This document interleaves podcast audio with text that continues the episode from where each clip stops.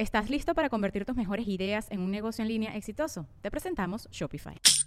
Tal vez no lo sabías, pero nuestro podcast More Than Mamis es un negocio. Y lo comenzamos, por supuesto, para desahogarnos y hablar sobre la maternidad, no para convertirnos en expertas de ventas y del e-commerce. Así que sí, necesitábamos ayuda para vender nuestro merch y poner en marcha nuestra tienda. Por eso estamos tan contentas de usar Shopify. Regístrate con tan solo un dólar por mes en shopify.com barra sonoro, todo en minúsculas. Ve a shopify.com barra sonoro para llevar tu negocio al siguiente nivel. Shopify.com barra sonoro.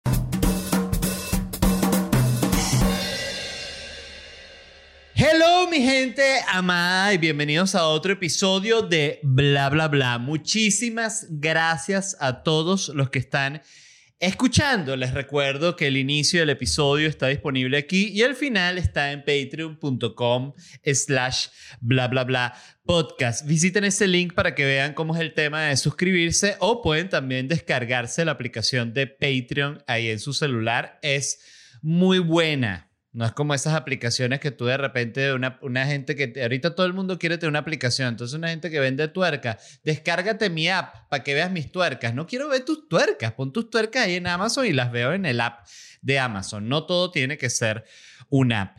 Pero, eh, bueno, eso, visiten patreon.com slash bla bla bla podcast y a todos los otros, por favor, suscríbanse al canal de YouTube, al de Spotify Apple Podcast no sé si se puede seguir, pero también si se puede, sígalo ahí. Por favor, se lo suplico de rodillas. Yo estoy rogándolo. O sea, ustedes que son la gente que solo escucha el podcast, tienen que saber que estoy en este momento de rodillas implorando. Entonces, oye, ¿qué cuesta? ¿Mm? ¿Qué cuesta? Eh, ah, un anuncio rápido. Les quería decir que mi nuevo show de stand-up, Orgullo Nacional, que estreno este 7 de abril me va a matar la ansiedad. Eh, es un nuevo show y bueno, siempre, eh, bueno, da miedo que quieren que les diga. Este, ya van tres funciones agotadas y está a la venta la cuarta función que es el 28 de abril en Miami. Muchísimas gracias a toda la gente de Miami que ya ha comprado, los amo. Y a los que no han comprado, ticketplate.com consiguen las entradas para Orgullo Nacional este 28 de abril. Eh, si se meten y ya está agotado, me imagino que va a haber otra fecha ahí, eh, pero bueno, eso va a estar ahí disponible en ticketplate.com. Muchas gracias.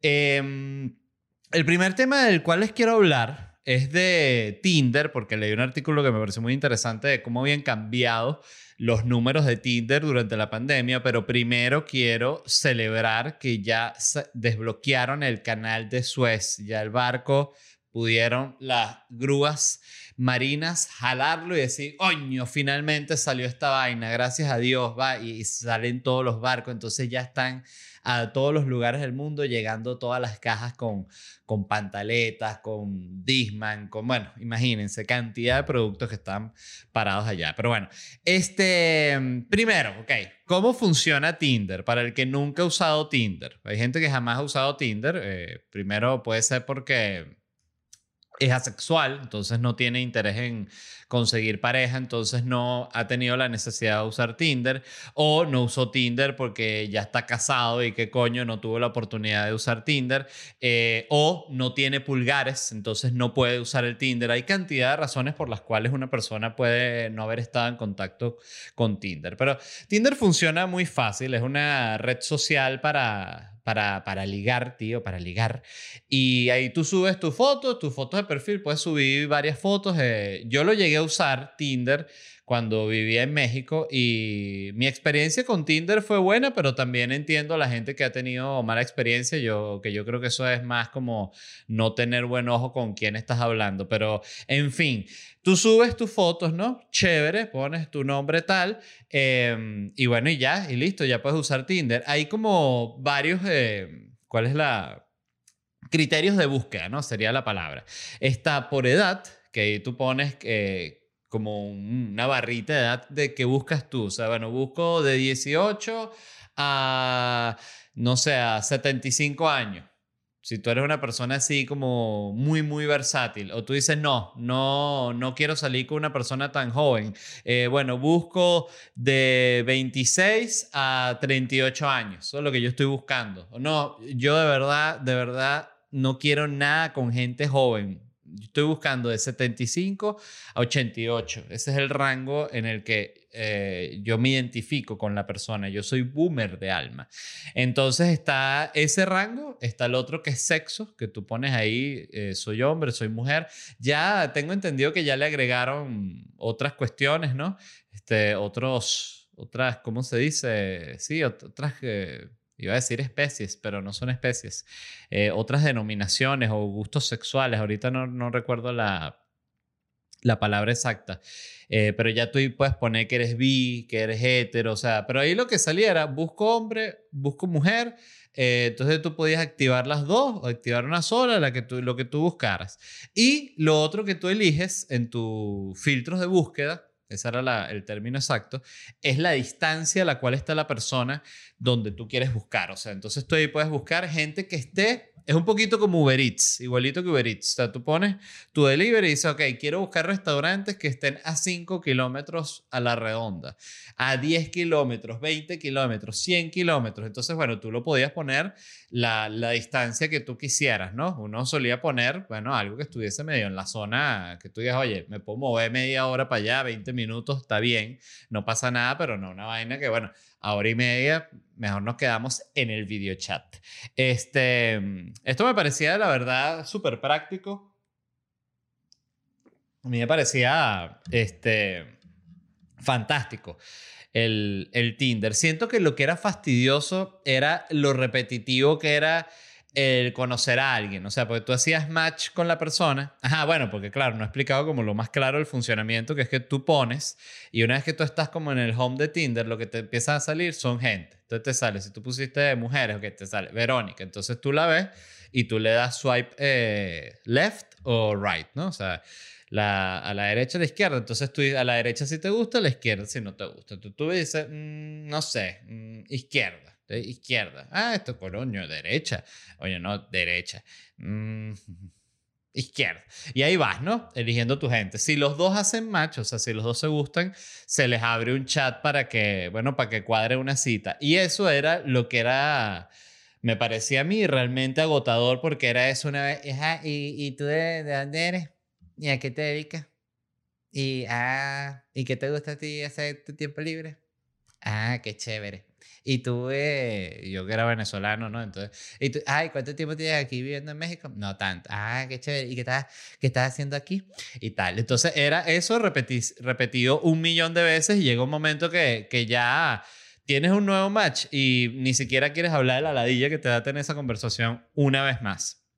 Pero los números que cambiaron de Uber Eats, que era eh, Uber Eats, de Tinder, que era lo que iba a hablar, durante la pandemia, y es lo que me pareció más interesante, es que las conversaciones duraron 32% más que los números prepandemia. O sea, la gente hablaba más. Los match aumentaron 42%. Esto me parece que simplemente significa que la gente estaba más necesitada, porque a medida, eso es un, un clásico de la humanidad. O sea, a medida que tú estás más necesitado, eh, tu, vamos a decir que tus requisitos van bajando. Si tú no estás nada necesitado, más bien, bueno, ¿dónde están las princesas más hermosas del planeta para que vengan a conocerme? Pero si tú estás necesitado, tú dices, bueno, tráiganme esa mendiga olorosa que me parece una mujer muy atractiva. Entonces ahí va variando tu, bueno, tu, tu barra, ¿no? Lo que tú necesitas. Los mensajes aumentaron un 20% en febrero de este año, o sea, eh, ¿qué quiere decir esto? Para el Día de los Enamorados. Esto me llamó la atención, este dato, porque lo que me hizo pensar es que la gente el Día de los Enamorados, yo siento que usa mucho la carta del ex. Cuando la persona está soltera y no quiere estar solo, el día de los enamorados le escribe un ex para ver si también por casualidad este, está, sí, ay, sí, yo no, ¿estás saliendo con nadie? No, no, estoy saliendo con nadie, ay, qué casualidad. Y bueno, nada, se echan una cogida y después se odian a, las dos semanas. Pero, pero, ajá, ¿qué pasó? Que durante la pandemia ya todo el tiempo antes de llegar el Día de los Enamorados, ya la gente durante la cuarentena se había usado la carta del ex, pues como habían bajado las citas, la gente no podía salir a la calle, todo esto, mucha gente empezó a volver con ex. Entonces, eh, yo siento que por eso los mensajes también aumentaron en Tinder en esta época, porque ya mucha gente se había gastado la carta del ex. El mayor cambio que registró la aplicación fue que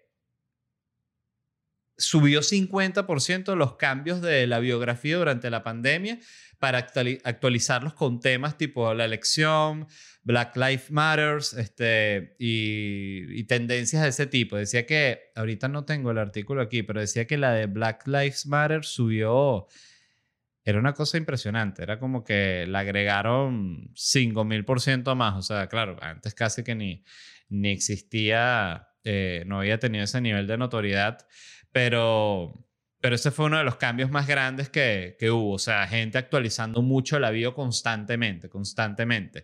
Lo cual también siento que habla de los tiempos que estamos viviendo, que es todo como muy reactivo, muy rápido. O sea, pasa un peo y es como, ah, y esto, y pasa y ya, pasó. Y ahí, ah, otro peo y, pasó. Y el miércoles, ah, otro peo, pasó. El jueves, ah, o sea, y así va. Entonces, siento que e, esa misma reactividad puede haber afectado eso. Eh, un tip que incluso anoté aquí, tip, dar tip, LED, por favor. Para la gente que esté usando Tinder, esto es simplemente mi opinión, totalmente subjetivo.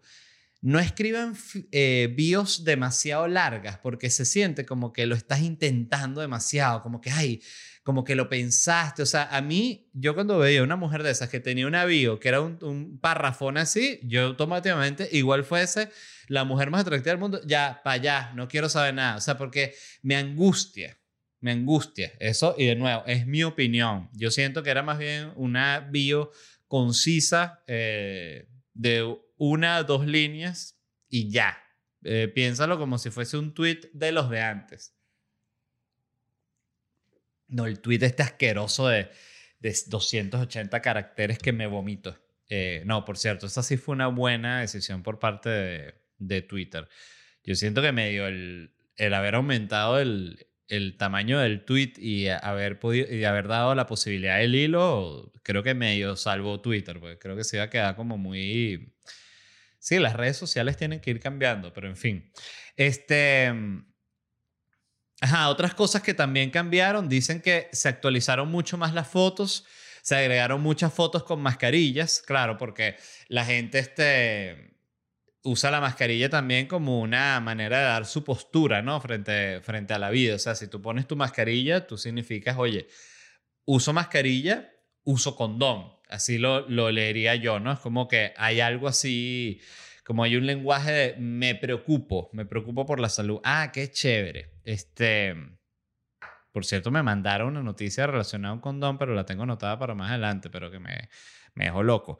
Y en julio del 2020, Tinder agregó, fíjense, esto ya yo no, no lo viví, la opción de videollamada. Dice que 50% de los usuarios usaron la, la videollamada y que esto está cambiando como el concepto de la primera cita porque decía que antes la gente Claro, veía las fotos, veía la video, se echaba una, una conversadita y después iba a la primera cita y veía de verdad cómo era la persona, porque de nuevo, hay mucha fototrampa en, en Tinder y en, en general en redes sociales, pero en Tinder es como que en serio un deporte. Y esto cambia todo porque, claro, tú te echas una videollamada con la persona y puedes ver, coño, que, que oye, que esa persona sea no solo como las fotos, sino que puedes de repente notar algo que a ti te incomode, de repente, oye, tú ves un tipo, ¿no? Y, y, te llama la atención, ¿no? Entonces, eh, bueno, dices, coño, este, voy a, voy a hablar con este tipo para salir con él y vaina, ¿no? Entonces, este, y cuando, pa, aceptas la vaina, el tipo tiene la vocecita finita así. Entonces la jeva dice, no, a mí no me gusta un hombre con, con la vocecita así. No, pero escúchame, que va, un placer, un placer conocerte. Ay, eres muy bonita. Un tipo que habla así, oye, te asustas, ¿no? Igual que asusta un poco y, y lo digo sin, sin ánimo de juzgar a, la, a las mujeres que tienen voz de hombre, pero esa, esa mujer tiene la voz así, oye, no es lo más atractivo, es la, es la pura verdad. Eh, a mí me asusta. Igual también hay mujeres que tienen la voz ronca, eh, como una voz más ronca, pero una voz ronca puede ser sexy, pero no así, ¡epa! ¡epa, pana! ¿Sabes? Ese tipo de, de mujer que tampoco no es muy común ese tipo de mujer, pero existe. Entonces, o para que tú también puedas ver si la persona de repente tiene un tic Porque tú pues llamas la videollamada de Tinder y la persona está así, quitándose. Así. Oye, espero que no te, no te incomode que me... Es que las cejas no me paran de crecer, entonces me las tengo que estar quitando así, o se quita, se da así en los videos chichi se tira una mugre para la boca. O sea, eh, hay gente que tiene mucha maña y creo que en la videollamada se puede, se puede, este, sí, puedes ver a la persona básicamente en video. Pero, no sé, siento que el otro día estaba leyendo en Twitter, lo intenté buscar para hablarlo aquí en el episodio, pero no recordaba quién lo había tuiteado. Y tuitearon una gráfica de cómo había aumentado eh, la cantidad de vírgenes en Estados Unidos. O sea, que era, era una cifra absurda, era como que el, el 28 o 24% de la población por debajo de los 30 años era virgen, o sea, no ha tenido un encuentro sexual nunca, gente ya, coño, adulta ya grande, que ya, oye, ya, este, y siento que, que puede haber algo, porque es, es como el, el, cuento eterno de las redes sociales que son el, la historia de, ah, ahorita la humanidad se puede comunicar y todos podemos a través de aquí también protestar y mostrar nuestro desacuerdo y todo, y lo que termina siendo es pura porquería. Y, y siento que quizás hay algo de eso, que justamente ahorita que existen todas las herramientas en teoría para que la gente pueda ligar, para que la gente pueda encontrarse, para que la gente pueda conocer parejas, justamente también es cuando hay como más, eh, de nuevo, obstáculos para, para no querer ver a la persona en vivo. O sea, siento que si bien esto es bueno, el hecho de que puedas tener una videollamada con la persona que, con la que quieres salir una cita, está cool. Por otro lado, también mata la emoción de ir y de encontrarte por primera vez con la persona que también tiene todo un, todo un encanto. Entonces, bueno, se gana por un lado y se pierde por el otro. Eh, me cuentan qué tal les ha ido con la videollamada de, de, Tinder. Esta otra noticia me encantó y fue un gángster italiano que fue atrapado luego de subir videos de cocina a YouTube. Este tipo se llama Mark, el nombre no es para nada italiano, se llama Mark Ferenc Claude Biart. De 53 años fue arrestado, arrestado en República Dominicana. Vivía en un lugar que se llama Boca Chica. No sé, no conozco Boca Chica. Vamos a buscarlo para ver cómo es Boca Chica municipio de la República Dominicana. Aquí voy a poner unas imágenes. Ah, mira, se ve, se ve bien bonito, evidentemente, como playa, chévere, este, tercermundismo seguramente también, pero bueno, para un mafioso italiano eh, eh, luce como un buen lugar. Eh, el tipo estaba escapado desde el 2014, o sea, tenía ocho años escapado. Y lo descubrieron porque subió unos videos de, cocina a un canal de YouTube donde no se veía su cara, pero sí se veían su, sus tatuajes que tenía en los brazos y lo reconocieron así. Eh, entonces, claro, y también lo reconocieron rápido porque los tatuajes decían, soy io sono il gangster italiano Marc Ferenc Claude Viard, decían los tatuajes. Entonces, mientras él estaba preparando los raviolis, todo el mundo, ¡eh! ¡Eh, mira! Otro italiano que estaba buscando un tutorial para hacer unos raviolis, justo entra el, el algoritmo, le suelta el video de, de, este tipo que estaba escapado. ¡Eh, mira! Eh, ¡Y ese Marc! Con los tatuajes. Entonces, nada, eh, ¿por qué sucedió esto? Primero, porque el tipo tenía ocho años ya escapado, tranquilo ese peo de la mafia italiana y toda la vaina, se fue para el coño, listo, olvidado. Yo siento que si tú te escapas así de que te estén buscando internacionalmente, seguramente debe estar cagado como el primer año, el primer año, los primeros dos años. Y ya, o sea, después te empiezas a relajar y me está imaginando que seguro conoció que sí, ahí en República Dominicana, que también está lleno de venezolanas, conoce una venezolana y ella le dice, ay papi, pero tú, ay, tú cocinas demasiado rico, tú deberías tener un canal de YouTube o abrirte un TikTok, una cuestión. Ah, no, a mí no, eso no me gusta. No, sí, vale, mira, grábatelo. Yo tengo un primo mío que es editor en Venezuela, él te lo edita, te lo manda por WeTransfer, tú lo subes en tu canal de YouTube. Pues hasta viví de eso, mi amor. Entonces, nada, él dijo, oye, sí va, estoy aburrido, ya no soy gángster. Eh, Me gusta la cocina, me encanta. Aquí en República Dominicana se imaginó teniendo su canal de YouTube y bueno, pero no pensó lo de los tatuajes, la cagadota.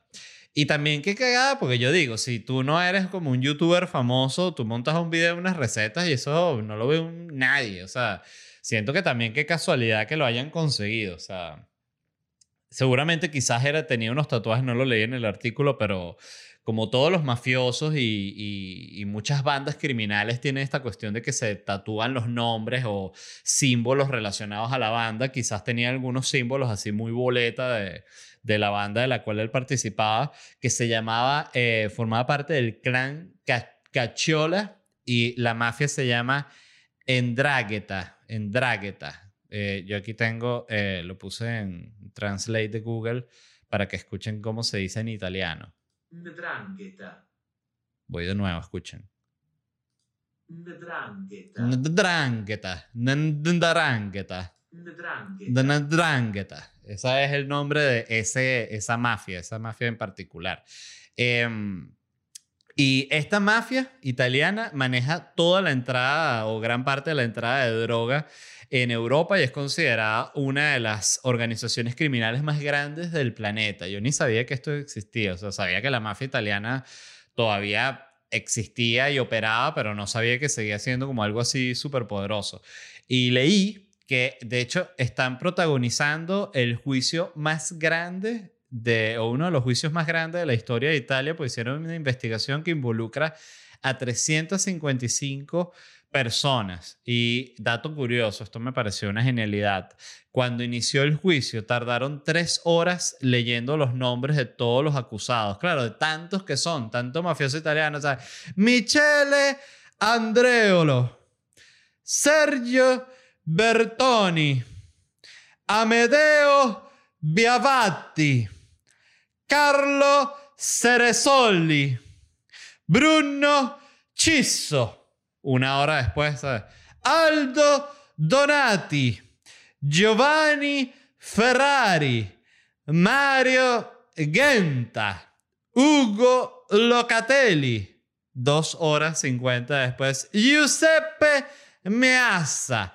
Heraldo, coño, todo el jurado ya dormido, el juez arrecho, ya le, o sea, lo que terminan de leer el último nombre, e Pietro Sarantoni. El juez dice, culpable ya, no quiero ni, ni ponerme más nunca que vayan a leer todos esos nombres. Por cierto, eh, si alguien se preguntaba para los fanáticos del fútbol, busqué como que nombres italianos. Entonces, claro, me salió como que una lista para buscar nombres italianos. Y dije, ok, no, necesito un lugar donde me pueda descargar una lista de nombres italianos para leer, este, para no tener que inventar cada nombre italiano. Fíjense que fui como una, yo mismo fui como...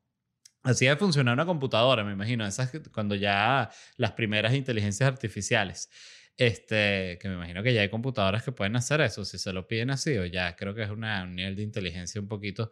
eh, y dije, entonces dije, ah, bueno, las páginas blancas, entonces puse páginas blancas Roma, y me salió una página, pero también tenía que yo escribir nombre, nombre, entonces finalmente puse, ah, Equipo Italia 1934, creo que era el que busqué, y ahí sí me salió una, una lista de, de italianos. Esto, bueno, un tip para si alguno de ustedes en un momento de su vida eh, está haciendo alguna tarea que requiera leer una lista de 15 nombres italianos. Bueno, esto es un, un tip que le puede funcionar. Eh, de resto, para casi todas las profesiones, es- es uno de los tips más inútiles que ustedes han escuchado en su vida. Pero ya que estábamos hablando de la mafia, les traigo, escuchen esto, el top de las cinco organizaciones criminales más poderosas del mundo. La número uno es la japonesa que se llama Yamaguchi Gumi. Y aquí tengo el Google Translate para que lo escuchen en japonés. Escuchen. Yamaguchi Gumi. Yamaguchi Gumi. Yamaguchi Gumi. Yamaguchi Gumi. Yamaguchi Gumi. Entonces, ella lo dice de una manera muy dulce, pero esto realmente es una mafia japonesa eh, súper criminal eh, pero claro, el nombre Yamaguchi Gumi suena bonito, suena como un, como un Tamagotchi, un Pokémon, una cuestión de esas. Así que tú dices, ¡ay! Me compré un Yamaguchi Gumi. ¡Ay, qué bonito! Yo quiero le- regalarle uno a mi novia, que ella es fanática de Yamaguchi Gumi desde su primera temporada. Este, esta mafia produce, escuchen esto, 80 mil millones de dólares al año. Puse de 80 mil millones a 15 mil millones porque después leyendo en otra página decía que producen 15 mil millones al año. Entonces, bueno, como que no se sabe muy bien la información exacta que tiene todo el sentido ya que es una organización criminal, pero para que sepan que gana entre 80 y 15 mil millones de dólares al año.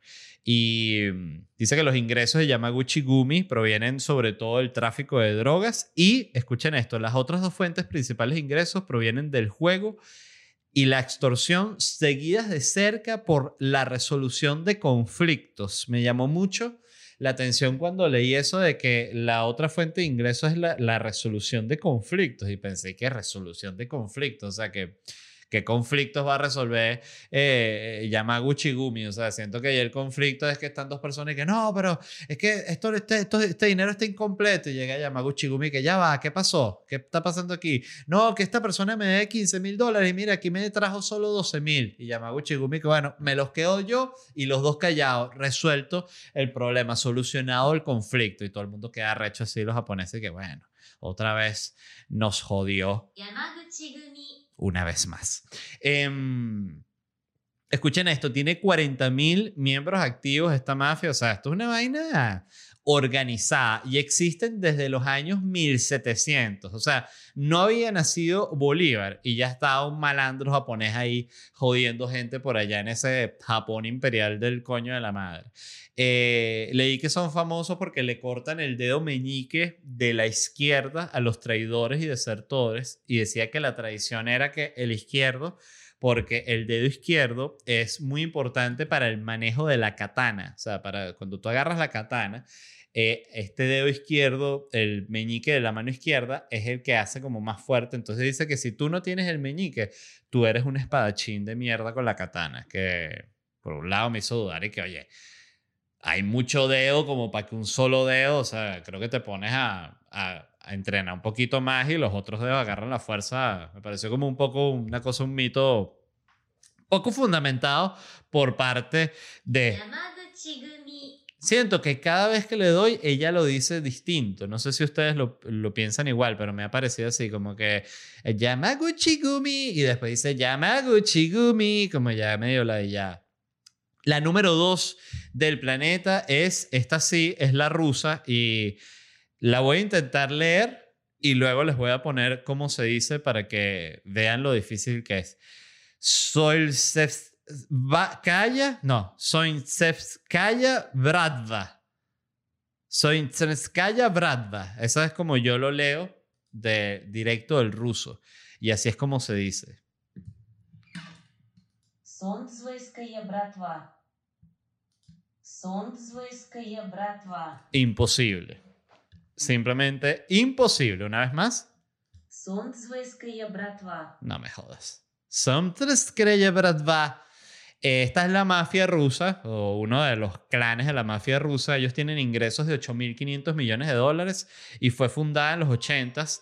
Leí que, que habían organizaciones criminales rusas desde la época de los zares, pero esta, la, moderna, eh, surgió en los 80 cuando cayó la, la cortina de hierro, el muro de Berlín, toda la cuestión, la Unión Soviética entre los principales negocios de la mafia rusa o de como ya escuchamos muy bien.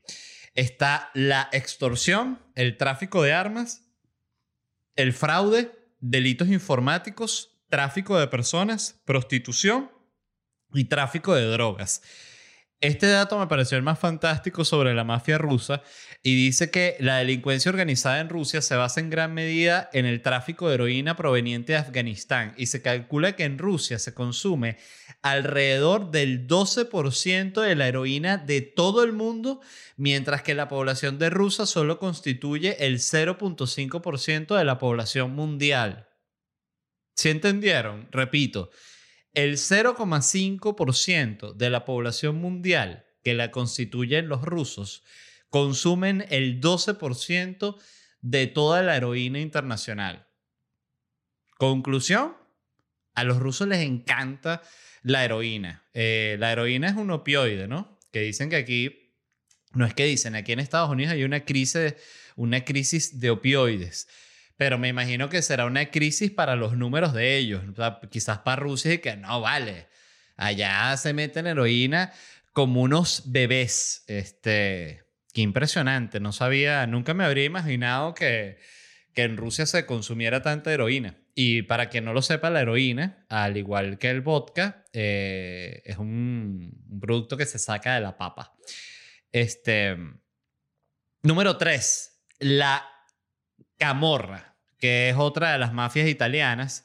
Ellos manejan 4.900 millones de dólares al año. O sea, también una locura. De número 4 está esta, la que ya conocimos, la Ndrangheta. Ma che sta la cuarta del mundo, eh, para subir. Eh, ellos están de cuarto. Y de número 5 está el cartel de Sinaloa, güey. No mames. Que tienen un ingreso de 3 mil millones de dólares. Yo pensaba que el cartel de Sinaloa era como eh, la organización criminal más grande del mundo. Fíjate, está equivocado. O sea, y eso que Estados Unidos consume, ellos le dan la coca a Estados Unidos, ¿no?